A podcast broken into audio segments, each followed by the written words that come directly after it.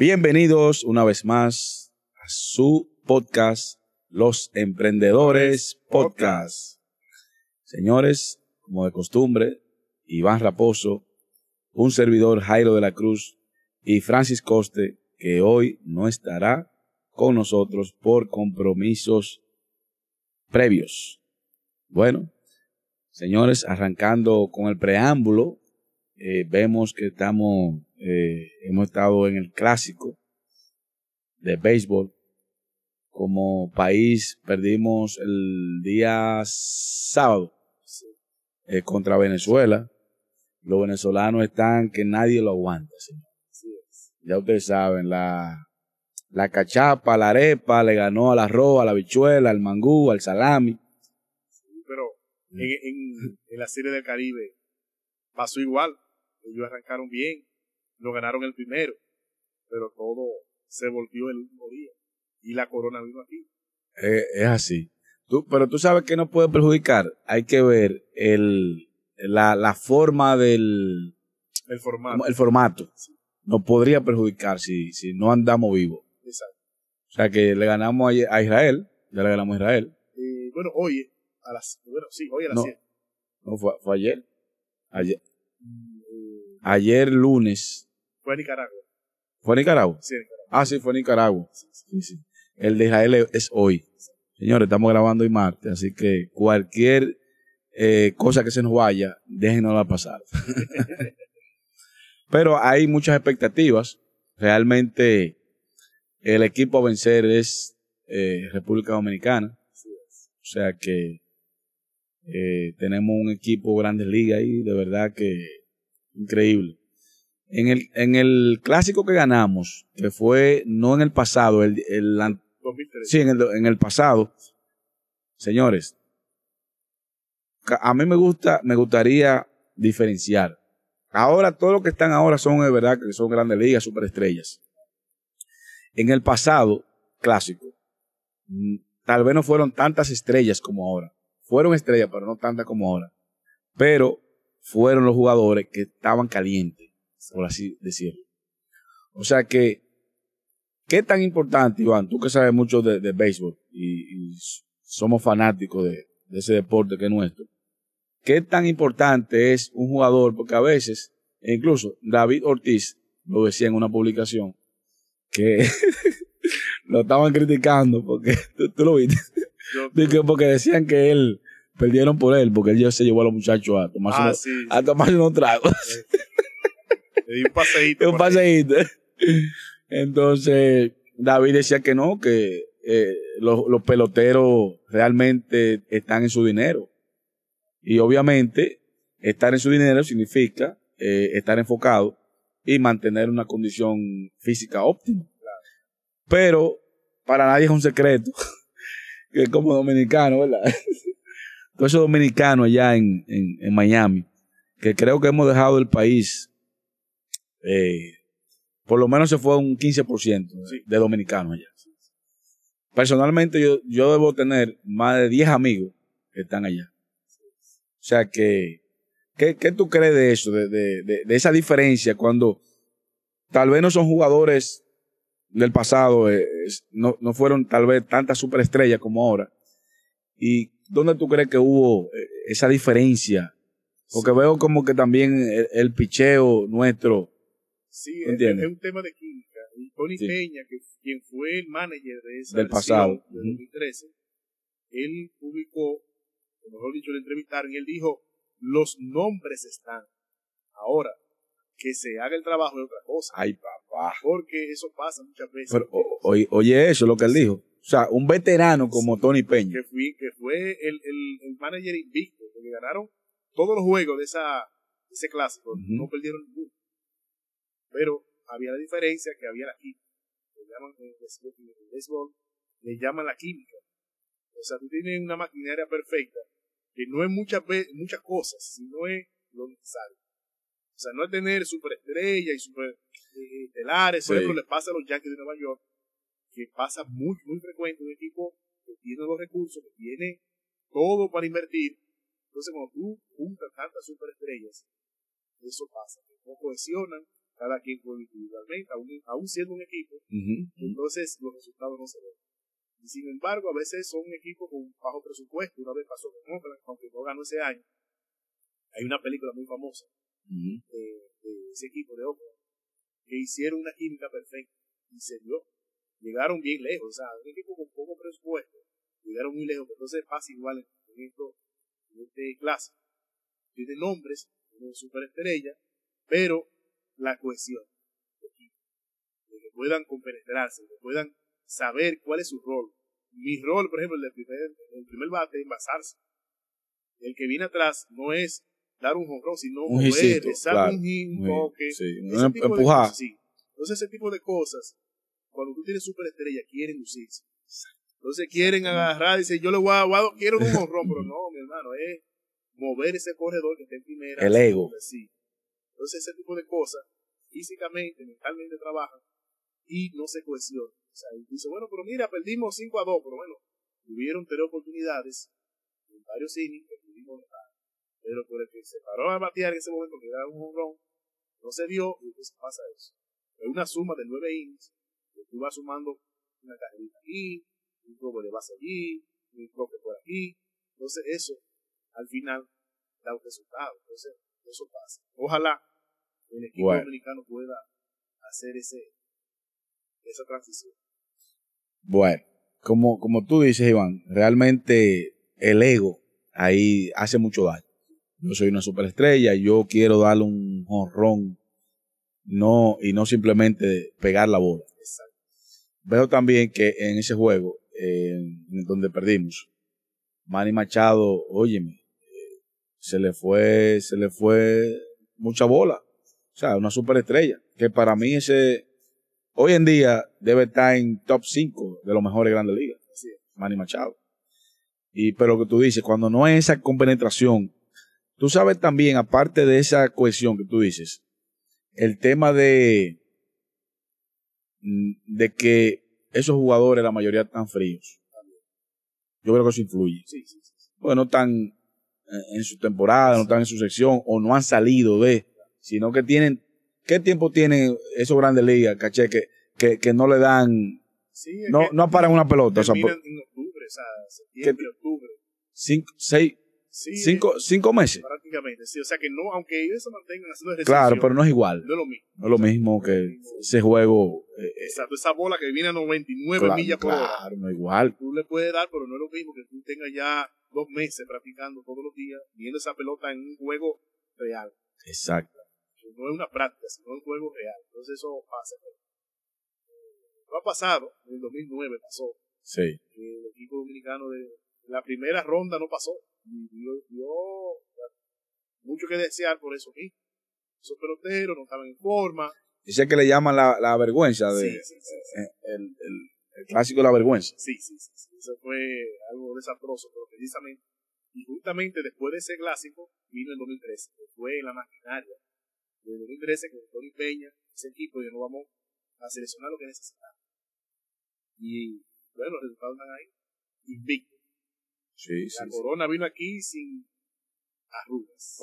Mira, a mí Tony Peña, ese, para mí, ese tipo es.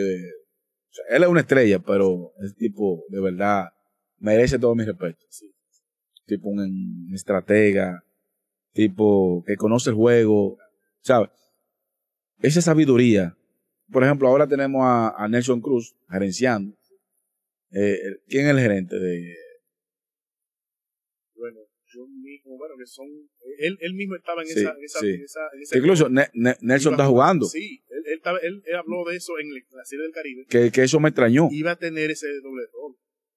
dice que estaba en esa dinámica, si iba a jugar o si iba también a gerenciar. O sea, que se podía dar ese paso. O sea, que hay muchas, muchas cosas que, al final dan resultado, eh, pero como hablamos, es un tema de una preparación. O sea, cuando tú te preparas para algo, no es lo mismo que tú vengas y cojas un equipo de gente, vengan, ven, vamos a jugar, no, aunque sean super Entonces Tony Peña hizo eso a la perfección y ahí tuvo, ahí estuvieron los resultados.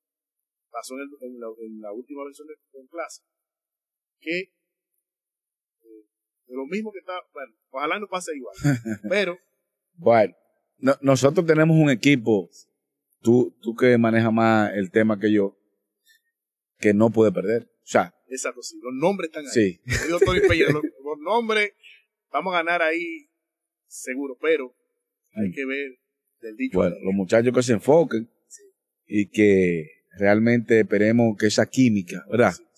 que tanta falta hace, que al final es la, es la determinante. Claro, y, algo muy importante que quiero resaltar aquí, que me gustó que el primer juego fuese, fuese así.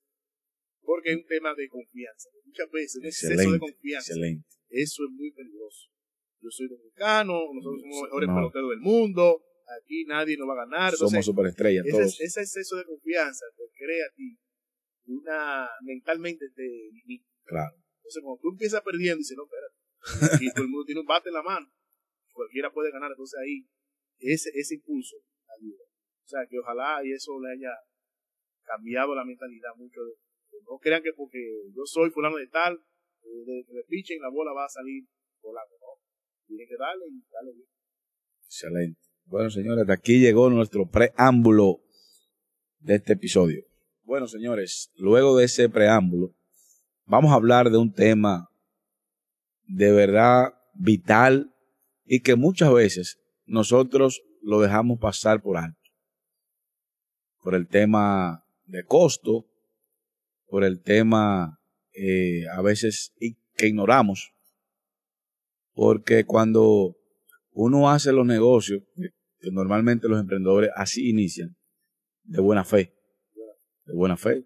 Uno tiene una pasión, uno entiende que tiene un cierto talento y uno tiene esa hambre, ¿verdad? Yo digo que el emprendedor, eh, yo escuché una frase eh, de un conferencista hace unos días, que él definía, el, el, el emprendedor es una persona que quiere hacer algo con pocos recursos. quiere revolucionar el mundo. Cambiar el mundo pata para arriba. Sí. Con pocos recursos. Con pocos recursos. ¿sabes? Porque si tuviera los recursos, tú entiendes. Ni pensar en eso. No, exactamente. O sea que, realmente eso son habilidades que el emprendedor eh, desarrolla. Tú quieres hacer algo, ¿verdad? Pero dice, bueno, yo quiero llegar allá, pero no tengo con qué. Entonces, eh, señores, el tema es de la parte legal en los negocios, su empresa. ¿Qué tan importante es esa parte? Obviamente, ya ustedes saben, nosotros eh, no somos abogados, pero uno con, ¿verdad? con la experiencia que ha adquirido en este trayecto de, los negocios, uno eh, se ha dado cuenta qué importante es, cuán importante es. Y los temas que a uno le, le pasan y cada día más se hace necesario poner las reglas claras desde el inicio. Usted que va a contratar un empleado, mire, hágalo su contrato. Usted que le va a pagar, eh, póngalo a firmar. En el caso nuestro, mío, que manejo el tema de mucha informalidad, tema construcción, realmente eh, se hace muy necesario que uno, por la misma informalidad, fulano, mira, ven, eh, vamos a trabajar, eh, trabajamos un día, dos días, y por esa rapidez y por esa misma informalidad uno no ni siquiera le, ni siquiera uno se sabe el nombre de quién está trabajando para uno. Y conozco casos de empresas, señores, que eran gente que iban a esa empresa incluso hasta como prestamista, y han demandado a la empresa. Eso, eh, miren, eso es fuerte. Y, y ese caso, señores, él tuvo que pagar a ese individuo más de un millón de pesos. Porque él iba todos los viernes, me parece. Y él con algunas fotos que recopiló, buscó unos abogados ahí. Y lamentablemente, la justicia en ese sentido siempre falla a favor del empleado. O, muchas veces no, no lo llamamos empleado, sería un, eh, un estafador o... que se aprovecha. Se aprovecha. Sí. O sea que no podemos perder de vista esa parte eh, porque eso se puede traducir en muchos conflictos y muchos dolores de cabeza. Yo conozco personas que por no hacer, no hacer las cosas de manera formal, están pagando hoy millones de pesos que no se han podido levantar. Y como, le, como dije al inicio, uno no es abogado, pero por la experiencia uno, uno se da el permiso de, de hablar de este tipo de cosas. O sea, y para que uno cuando está emprendiendo, muchas veces solamente está pendiente de los números. Ah, que los números dan, números positivos. Bueno, la, está creciendo la empresa, estamos generando los recursos, hasta que viene un empleado y te llega, eh, ¿cómo se llama esa notificación? En, una intimación. Ya usted sabe. Y, y, por ahí empieza el problema. Así es. Sí. realmente uno como emprendedor tiene muchas cosas y tú mencionabas algo muy importante al principio y es que el emprendedor quiere cambiar el mundo pero tiene pocos recursos. Entonces dice, bueno, tengo pocos recursos para iniciar y uno ve la parte legal como, como un gasto quizá innecesario. Sí, Oiga, señores, miren qué paradoja, porque obviamente tú necesitas crear una estructura, necesita capital de trabajo para contratar personas a trabajar contigo, necesita equipos, necesita un vehículo, necesita todos los insumos para operar. Dice, bueno, yo lo que estoy haciendo algo de buena fe, con gente que conozco, o quizá que cliente que no conozco, pero es algo de buena fe. Tú tienes la buena fe, pero muchas veces el otro no la tiene. Entonces, pero tú dices, pero yo voy a invertir en una persona que me asesore legalmente, es un gasto muy amplio para yo empezar, o sea, no puedo. Y siempre va dejando eso como de un lado. Hay cosas que nosotros hemos mencionado, que es la parte contable, que es muy importante porque también eso, si tú no le pones atención, te lleva, saca de paso. Y la parte legal, que el que tuvo suerte, no tuvo ese problema, pero sí puede pasar. Es algo como que te está sano, te joven, Así pero las enfermedades llegan, no avisan, no dicen no, porque el joven no se enferma, no, igual. Aunque no es tan probable, pero pasa. O sea, te con la gente que contrata, cuidado, y los mismos suplidores, bien. Los servicios que ofrece. Los servicios que ofrece, usted está haciendo algo de buena fe, pero usted no sabe lo que el otro está pensando. Entonces, hay que poner un equilibrio. Es, es, ese, como dicen, ese pedacito. Y le digo algo también, el, caso suyo que quizá no tenga ese, ese, recurso, pero seguro quizás te tiene un tío, una tía. Busque recursos que usted tenga disponible. Tío, hágame el favor, mire, usted es abogado, por decir. Yo quiero que usted, por favor, venga un día o yo voy a su casa o voy a su oficina y me voy a sentar con ustedes para conversar de este tema. Oriénteme de este tema. ¿Qué usted cree? que usted me recomienda? Eso no cuesta nada, señor. O sea, tú sentarte con una persona tiene experiencia te va a ayudar mucho. Te va a evitar muchas cosas que te pueden costar todo tu proceso y lo el futuro también. Tú construyes una empresa y una persona que te pone una demanda, te quita lo que tiene y lo que viene. Entonces, con una asesoría de una persona, un familiar, una gente que, que te va a orientar sin ningún tipo de, de, traba. al final es un consejo. Y eso no cuesta nada, pero vale mucho. Entonces, hay que buscar y mirar alrededor y dejar el orgullo. Sí, no, sí. Yo no me gusta molestar, no, no, no. Usted no está en ese estado. Usted necesita apoyo, ayuda, contablemente, legalmente, en todos los sentidos, porque usted está empezando. Usted no puede darse el lujo de pagar cosas que no tiene. Y si algo debe tener es un emprendedor, eh, no tener vergüenza. Sí, porque al final. que toca muchas puertas. Exacto la puerta, una quizás le va a decir que no. Lo más que le puede decir que no. Mira, no se puede, no tengo tiempo. Ah, pues muchas gracias, fulano de tal, gracias, y sigue para adelante.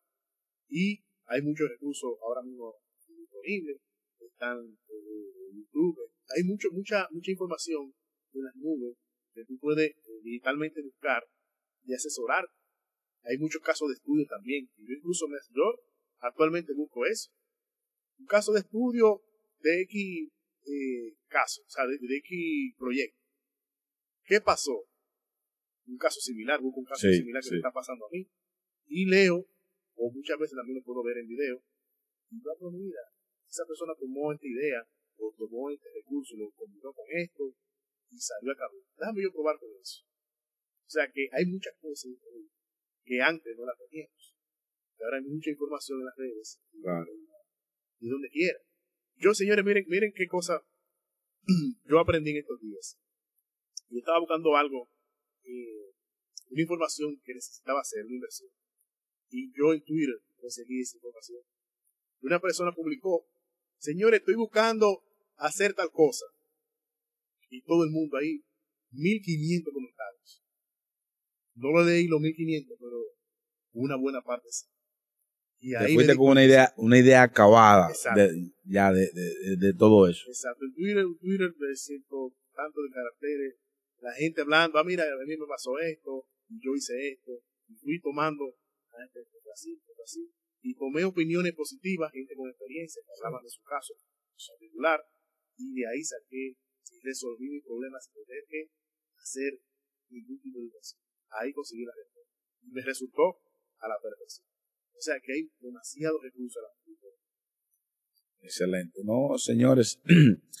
y uno, eh, como le había dicho, uno como emprendedor que tiene recursos limitados, pero como Iván eh, decía, realmente nosotros tenemos en la red, hay muchísima asesoría gratuitas, hay muchísimos consejos, muchísimas herramientas que nosotros podemos utilizar en favor nuestro.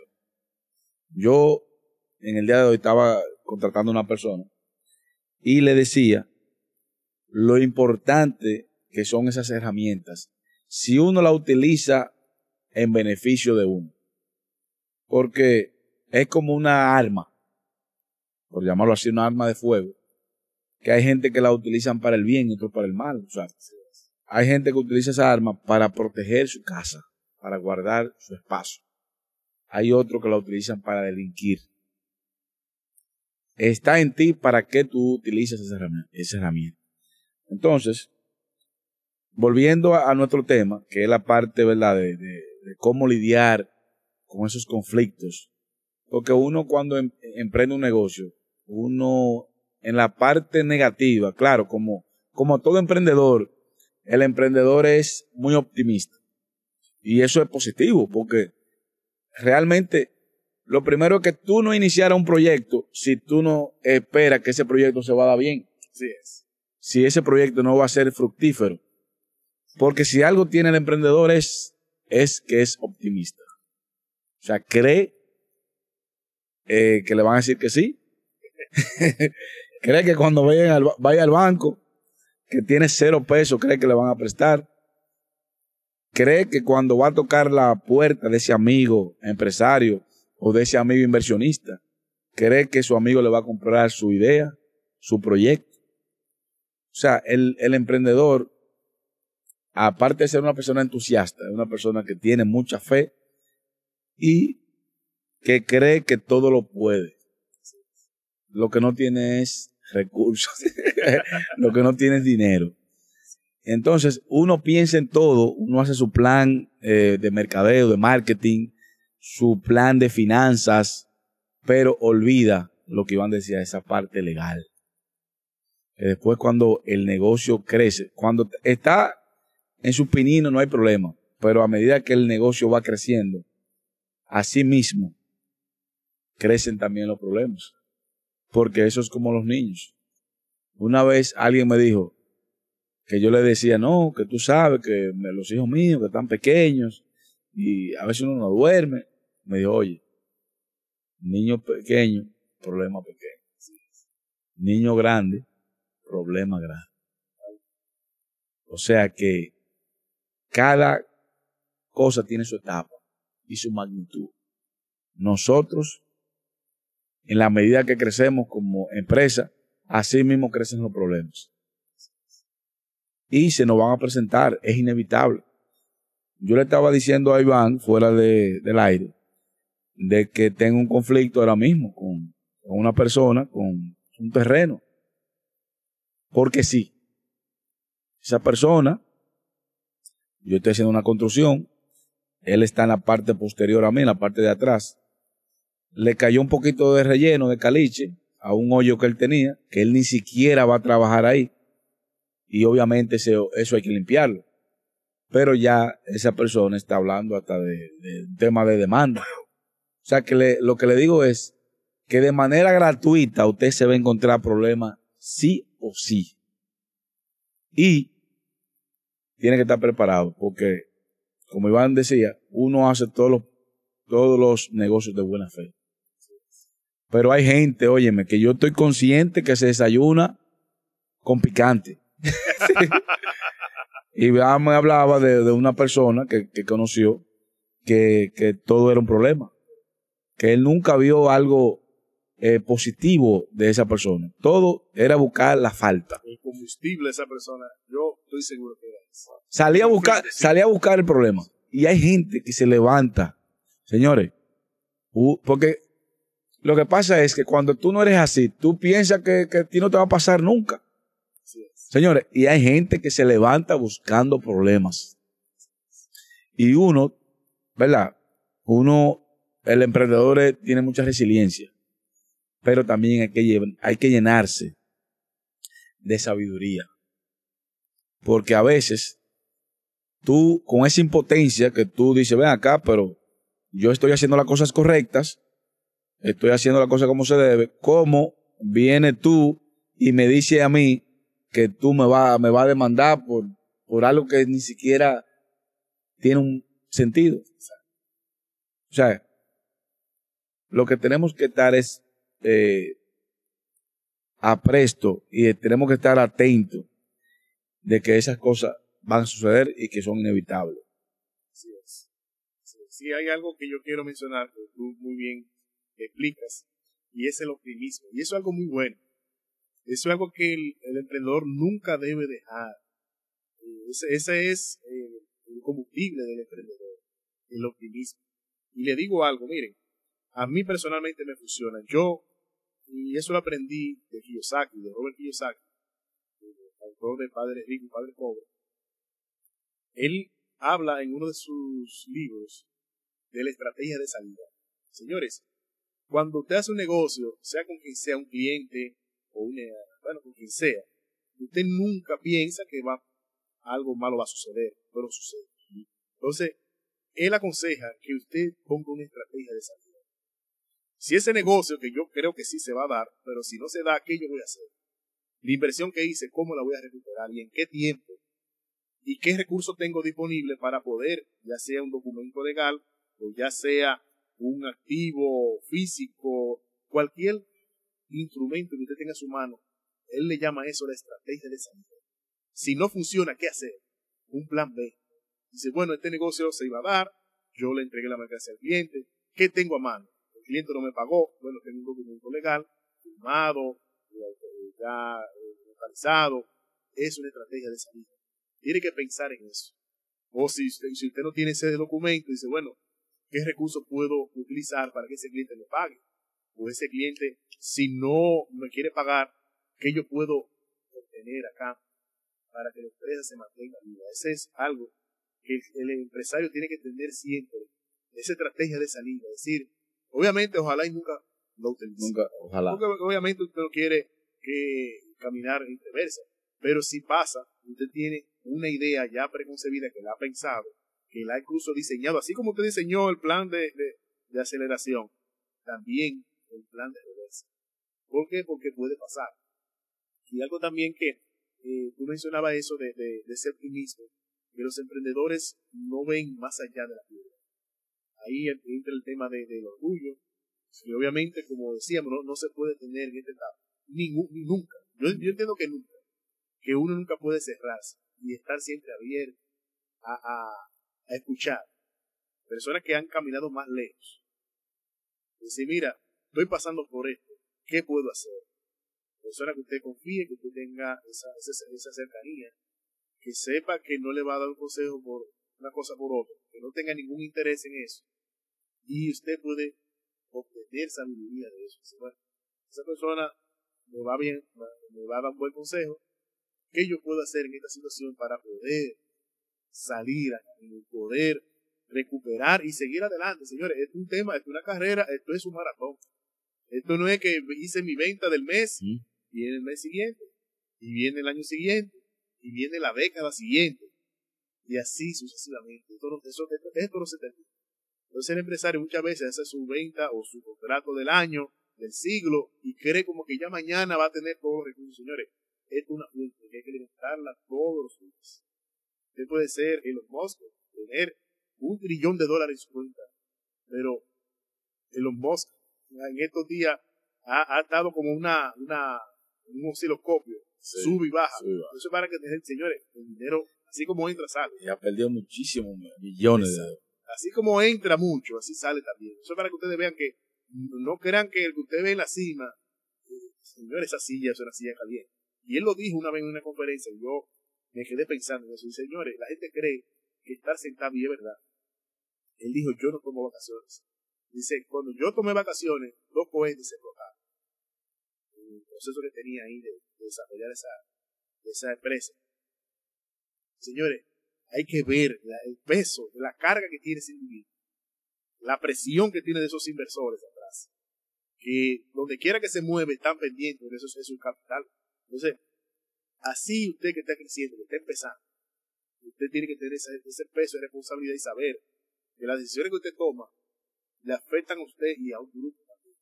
Esas personas que están colaborando con usted tienen, están pendientes de lo que usted está haciendo. si, el barco se hunde, se van todos. Así es. Señores, y estamos brindando aquí con un vinito. Esperamos que nuestros amigos del catador, ¿verdad? Son bienvenidos. Sí. claro. Activo. Bueno, señores, volviendo a nuestro tema de de la importancia que es la parte legal eh, en una empresa, en los negocios que vamos a realizar, no, no olviden esa parte de, tener todo documentado. Porque da igual de que usted haya realizado un contrato, un recibo de ingreso, si usted no, no, no tiene todo eso, esa parte organizada e incluir todos los detalles. Muchas veces ofrecemos un producto, pero ustedes no, se imaginan todo lo que se pudiera presentar en ese producto. Si usted ofrece, por ejemplo, eh, por decir, un, botellas de agua y usted no pone, eh, mira, esta botella de agua tiene un vencimiento de tantos días si no la consume, o, poner específicamente los detalles. Mire, está este producto usted lo compra y debe ponerlo eh, en el freezer o en la nevera. O sea, tiene que ser muy específico para que no se lleven dolores de cabeza, señores, porque conocemos muchos casos que por esa simpleza o falta de experiencia, más bien, porque uno, uno va aprendiendo en el camino, ¿verdad? Como dijimos al principio, que el emprendedor es una persona con idea, pero sin recursos.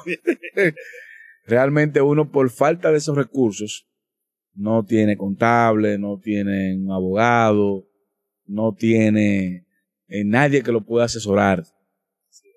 Muchas veces uno tiene temor de preguntar y como dice Iván, hay que preguntar. El emprendedor no puede tener vergüenza. O sea, es, si algo que debe tener el emprendedor es no tener vergüenza. Debe ser un sinvergüenza. Así es, sí, realmente eso de que nosotros tenemos un reto diario. Señores, miren, es un mundo muy cambiante, hay mucha tecnología, hay muchas cosas. Hay un tema que yo he estado eh, viendo y he estado dándole seguimiento, y es la automatización, la robotización, la inteligencia artificial y muchas cosas que vienen por ahí. Señores, cada vez más hay que poner atención a lo que usted hace. Cada vez más la creatividad, el ingenio humano va a tener una preponderancia. Entonces, si usted desde el inicio no pone a su mente a funcionar y a, tomar los recursos que tiene a su mano, señores, eh, es cierto que los recursos económicos son necesarios, pero también hay cosas que ya tenemos a la mano que no hay que invertir tanto.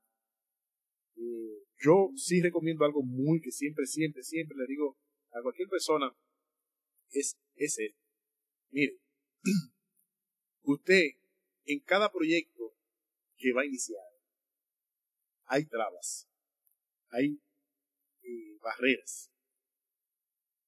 Yo mentalmente ya estoy predispuesto esto es una paradoja, es algo muy, yo pienso mucho en eso. Si yo presento un proyecto, si presento una cotización, si presento cualquier, eh, lo que sea, sé que voy a tener un no por respuesta. Ya mentalmente yo sé que eso es lo que viene, es el automático. Ah, no, eso no se puede, ese proyecto está costoso. Esa es la, esa barrera de entrada. Yo hablé con una persona la semana pasada y dije eso. Yo le dije, mira, tú estás empezando ahora. Es un chico, un joven, que está iniciando también los negocios. Yo le dije, mira, donde quiera que tú llegues, siempre va a haber uno. Se lo demostré. Le dije, mira, vamos a ir a visitar esa empresa. Tú te vas a fijar ahora. Observa, observa. Déjame a mí trabajar. Yo estuve recientemente en otro país, específicamente en Panamá, y visitamos unas empresas. Y yo le dije, fíjate, fíjate, fíjate, oye, soy extranjero, tengo aquí, como dice, un poquito más de libertad porque nadie me conoce, nadie sabe quién soy yo, pero la barrera que tenemos es el no. Es no se puede, o esto está muy difícil, o esto siempre hay un no. Entonces, cuando tú te mentalizas y tienes ya esa, eso, que es, el automático, tú sabes que viene esa respuesta, entonces tú tienes que buscar cómo obviar eso, cómo tú puedes revertir eso y usarlo a tu favor. Porque eso es lo que viene. Te van a decir que no se puede, que hay que hacer una cita, una agenda, lo primero que tienen es una persona que está para eso en recepción. Señores, el emprendedor es la primera puerta de entrada. La recepcionista está preparada y capacitada incluso para decirle que no. Usted lleva un proyecto, mire, yo soy una empresa, tal, no, mire, no se puede. El jefe no está aquí. Eh, yo quiero, si se llame peor. Yo quiero hablar con el encargado de compra. No, esto tiene que mandar un correo a info, ni siquiera a compras, no. Info arroba talempresa.com. Ya usted sabe. Eso para que caiga fácilmente ahí en no deseado. No, no deseado, sí, porque no te desean. O sea, eso es. Esa es la realidad. Donde quiera que usted va, esa es la, esa es la barrera. Entonces, usted mentalmente tiene que prepararse porque no se la van a poner fácil. Si los negocios fueran fáciles, todo el mundo pudiera ir. Y fueran prósperos. Entonces, todo. Yo digo que, señores, por eso es tan difícil. A veces, levantar un negocio próspero, porque es que tiene demasiadas cosas que tú tienes que enfrentar diariamente. Eso es, como que tú te sientas en la cabina de un avión, tú miras botones arriba, botón en el frente, botones abajo, pedales y un timón. Así mismo es un negocio. Y pantalla por donde quiera. Ese es un negocio. Y si usted no le presta atención todos los días, entonces ya usted sabe lo que, lo que viene. Totalmente. Eh, como dijimos al principio, esto es un camino de mucha resiliencia, señores. Porque en lo nuevo nadie cree. nadie lo conoce. nadie lo conoce. O sea, usted, usted va a una empresa o a un inversionista eh, con su currículum, con su idea debajo del brazo, con su proyecto. Óigame, y de antemano, desde, antes, desde la puerta ya le están diciendo que no. Entonces, es muy importante lo que Iván decía. O sea, usted tiene, primero usted tiene que saber dónde va, revertirse eh, de, esa, de esa coraza. Porque realmente usted tiene que estar preparado para esa parte, para los no, para esa parte negativa, que la va a tener. Cuando usted ve estas personas que han triunfado en cualquier ámbito de la vida, óigame, tuvieron muchísimos no. O sea, que usted no va desde la primera, ni muchas veces ni de la segunda, ni de la tercera. Usted va a tener éxito. Esto es un camino eh, espinoso, pero eh, como nuestro tema lo, lo indica desde el principio, la parte de, cómo lidiar con esos conflictos, realmente haga las cosas del inicio bien. Busque un asesor que a usted le pueda costar uno o dos pesos, pero a la larga le va a salir más barato. Señores, porque he, he conocido muchas empresas y emprendedores que no se han podido levantar por no hacer las cosas correctamente. Por usted, eh, a veces uno se confía mucho. No, eh, ese empleado, no, es una persona, no hay forma de que... Señores, a veces uno tiene gente que trabaja con uno, te lo digo porque me ha pasado, que uno lo que le está enseñando. Y uno le paga por uno enseñarle. oiga, oiga, oiga esto. Porque realmente tú sabes que no tiene ningún conocimiento, pero uno, ¿verdad? Dice, bueno, tiene cierto potencial, es algo de doble vía, ¿verdad? Él me puede colaborar. Ahora bien, es más lo que tú le colaboras a él que lo que él te colabora a ti. Pero el empleado, el, el que es mediocre, no entiende esa parte. ¿Qué es lo que está buscando? Simplemente esperando el 15 y el 30. Y luego, si hay una desavenencia o, eh, o la persona está mal aconsejada, olvídate que ese empleado te va a hacer una para poder para demandarte. Señores, yo estuve hace unos, bueno, hace unos, unos meses en el Ministerio de Trabajo. wow. Eso parece. Tuve eh, esta, esta institución, la Junta, cuando esos bucones que están allá afuera. Señores, ahí hay abogados. Tributario ahí. Wow, hay un abogado ahí, mira, que se le ve que, que el, el traje ha, ha pasado ya cuatro ciclones. Desde el David para acá. Sí, buscando uh, pleito. No, pero espérate. Eh, buscando a ver a quién puede demandar. O sea que ojalá en nuestro país tengamos de verdad una, una justicia totalmente independiente.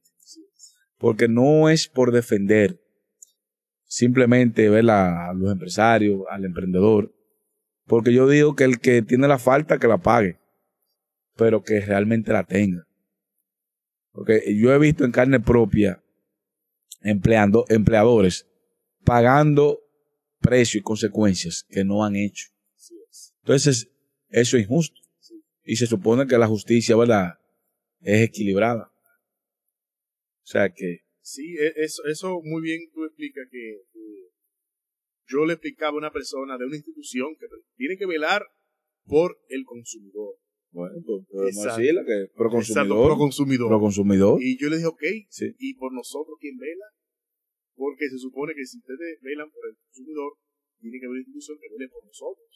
Que estamos también en el fuego. Señores, la, la batalla que lidiamos todos los días, las personas, porque mire qué pasa.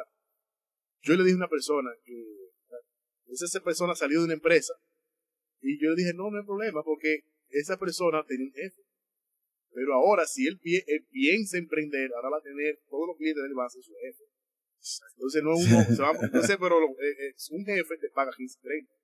Pero el que tiene clientes paga quizá uno o quizá nunca te paga. Entonces los problemas se multiplican. Entonces yo dije, le dije a esa persona, a esa asesora de esa institución, nosotros tenemos también que fortalecer las empresas porque nunca, o sea, no siempre las empresas están haciendo lo malo. Porque el empresario tiene mucha responsabilidad, sí, supidores, tiene tantas cosas que, cubrir. Y muchas veces no es eh, eh, eh, esa demanda que se levanta, no es por un tema de, sino que de descuido. Entonces, tiene que haber alguien que vele por esa parte. ¿sí? Porque el motor, el combustible de una, de una sociedad son las empresas. Son los que, son que crean. Lo que crean riquezas. Riqueza, empleo y servicios. Hay que protegerlas. Hay que protegerlas. Entonces, la mentalidad de estos países, lamentablemente, decir, es que el empresario se ve como el malo de la película. Yo decía, en la última eh, exposición que tuvimos aquí, de que los grandes empresarios se ven como los pulpos de la economía, que son los que se comen el pastel. El villa, los villanos. Los villanos, señores. Mm. Señores, usted dice eso, pero usted está del otro lado. Usted se sienta en este timón, o sea, tome este timón que sabe que hay que lidiar con tantas cosas. Hay que sentarse a los zapatos de los y es, pasa caso, que, no vamos a, que el sueño del empleado no es igual que el, el sueño del empleador. El empleador no duerme. Exacto, porque ya el empleado a las 5 de la tarde terminó. Voy para mi casa y a mí nadie me atreve ni siquiera a mandarme un mensaje de WhatsApp. A las 8 o a las 9 nos vemos allá. Punto. Dejó el trabajo en el trabajo. Exacto. Y el fin de semana y nada. Y estoy de vacaciones, estoy de vacaciones. Y estoy en mi eh, 15 y 30 mi, Y mi dinero ahí caliente. Y cuidado si falta un peso. Ahora, y el empresario, ¿qué le asegura que los clientes le van a pagar? Que, que un cliente te escribe a ti de noche, que necesito eso para mañana. Sin embargo, tu cliente no te paga, pero tú al empleado tienes que pagarle. Ah, pero caliente. y, no, y los, impuestos. Los impuestos. hay cuidado de que tú te pasaste un día. Sí. Si ya tú sabes que el otro día hay un 10% de recargo y ahí viene la mora y los intereses y, y, ya tú sabes. Entonces, eso es el peso, que hay que sentarse de este lado para saber los compromisos. Yo le decía a la contable que me maneja esa parte de la empresa, y le decía, pero Dios mío, el día 10 pagado, el día 15 es el día 20 es y, y e Infotep, y tantas cosas. Yo, pero es prácticamente y, la quincena, y, 15, 30. Creo que pusieron la basura ahora también. Sí, y tantos servicios pusieron ahora un servicio de, de, de, ayuntamiento. ayuntamiento. Y, y, la, oye, prácticamente si uno se lleva de eso es casi todos los días. Yo, yo tengo un estrés, porque si no lo pago, entonces el día, el día siguiente un 10%. Entonces todos los días hay un recordatorio, hay que pagar el cuidado de uno. Bueno, el IPI. El IPI, el IPI. Eso el fue ahora el día, recientemente, eh, de ayer. Eh, el 13, el, último, el último día. El 13. ayer, ayer. El domingo tuve yo que pagar eso. Sí. Que me acordé, me, me, levanté, que no dormí. porque pensaba ya que se iba a pasar. Yo lo tuve que hacer el viernes. Yo digo, bueno, si no lo hago hoy, porque ya me estaba generando estrés. Exactamente. Y eso que hay que sentarse en esta silla caliente para ver todas esas cosas, esa carga que uno tiene que no puede dejar de cumplir. Entonces, el emprendedor que esté escuchando esto, no dejes las responsabilidades, no crea, no cierres, no haga como la avestruz que esconde la cabeza, pensando que el mundo va a cambiar. Pon, se toma el timón y ponte en acción. No te dejes llevar de que, que mañana va a ser, no. Toma acción y no deje que, y no delegues cierto tipo de, sobre todo en la inicial. De delegar, no, porque la contable se encarga de eso, no, no, está bien, ella se encarga de eso o el contable se encarga de eso, pero tú tienes, si ese, ese dinero no se paga, no es el contable que le van a pagar, no, que le van a cobrar, perdón. Ese sea tu cuenta, tu empresa, ese recargo, esa mora, eso es a ti que te va a caer. Ya no, que yo, me pasó un caso de una persona que conozco, que me habló, que él tuvo un problema con su, con su empresa y tenía que hacer un negocio y lo bloquearon desde allá. Wow. Su esposa, incluso, su esposa tiene que hacer un negocio eh, cambiar el vehículo. Y le dijeron, no, su esposo aquí tiene un dinero. Y hasta que él no se ponga al día, un, amarre eh, electrónico en el sistema, que ellos tuvieron que ponerse al día con todo. A qué nivel ya está llegando eso. Entonces, legalmente hay que asesorarse. Son, yo diría que son las dos piernas. Cabeza, tronco y extremidades. Usted para caminar necesita dos piernas. Una parte legal y otra parte si esas dos piernas no están sólidas, el cuerpo humano no se sostiene. Contabilidad legal, parte legal. Así que no descuide eso nunca. Bueno, señores, Iván ya lo dijo todo. Uno muchas veces, casi siempre, se despreocupa porque con el conocimiento que uno tiene, yo por ejemplo en mi caso, bueno, yo soy ingeniero, yo soy constructor, yo me voy a preocupar por esa parte, por la parte de construir y olvidamos la parte que tú indicas, la parte legal, la parte contable, que tanto falta hace y que eso que nosotros estamos haciendo, esa, ese trabajo, esa producción que estamos haciendo, se puede ir a la borda por no tener esa parte clara y no asesorarnos bien. Así que, bueno, esperamos que este episodio realmente lo hayan disfrutado y haya sido de su provecho. Hasta la próxima. We'll be right back.